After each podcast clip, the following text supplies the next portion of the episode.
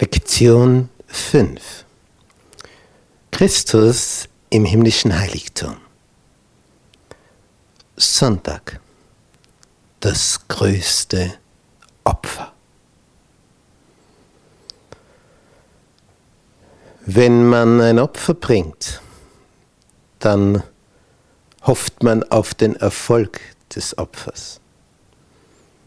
Ich habe früher mit Begeisterung professionell Schach gespielt in einem Club.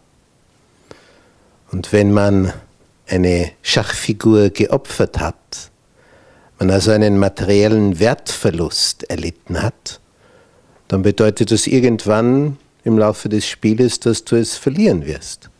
Außer du gewinnst durch dieses Opfer so einen Stellungsvorteil, dass es dir gelingt, den Gegner schachmatt zu setzen. Dann hat sich das Opfer gelohnt. Und das ist es, was Jesus getan hat.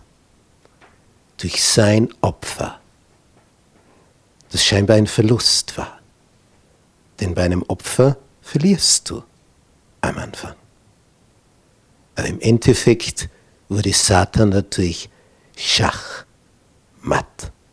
gesetzt. Wir haben einen Text, wo Paulus aufzeigt, was das alles gebracht hat. Im ersten Korintherbrief, Kapitel 15, verweist er auf die Folgen der Auferstehung. Zuerst die Kreuzigung, dann im Grab und dann die Auferstehung. Und dann weist er darauf hin, 1. Korinther 15, Vers 53, denn dies Verwesliche muss anziehen die Unverweslichkeit.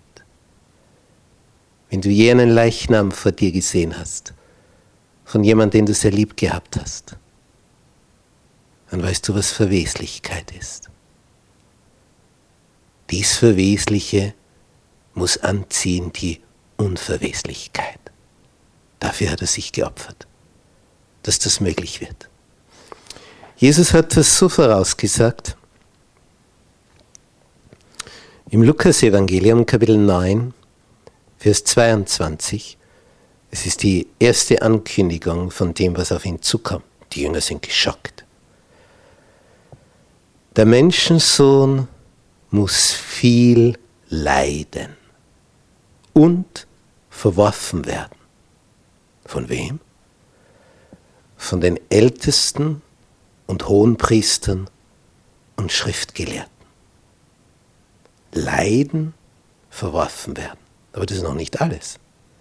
Und er fügt hinzu, und getötet werden. Wie sagt er?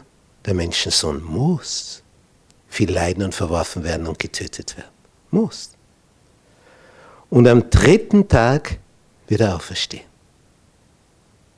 Das hat er mehrmals angekündigt. So intensiv, dass sogar die Führungsschichte davon wusste und dann ja zu Pilatus ging, als Jesus schon im Grab lag und gesagt hat, ähm, der, der hat gesagt, er wird am dritten Tag auferstehen. Wir hätten gerne eine Wache. Nicht, dass die Jünger kommen, ihn stehlen und dann sagen, der wäre auferstanden. Pilatus sagt, ihr sollt eure Wache haben. Und er schickt seine 100 Mann. Aber man kann natürlich nicht Jesus bewachen, wenn er auferstehen will. Da wurden dann die Wachen, als wären sie tot. Aber das wurde ernst genommen von der Führungsschicht. Dieses Wort, der wird am dritten Tag auferstehen. Ernster genommen als von den Jüngern, denn die konnten es nicht fassen, als sie die ersten Nachrichten bekamen von den Frauen. Er hat das größte Opfer vollbracht, weil er ein Ziel hatte mit dir. Er will dich nämlich ans Ziel bringen. Und deswegen das größte Opfer.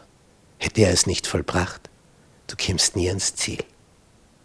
Oh, danke, Herr, was du für mich getan hast. Danke, dass du geblutet hast und dich jetzt für mich verwendest im himmlischen Heiligtum. Bis morgen.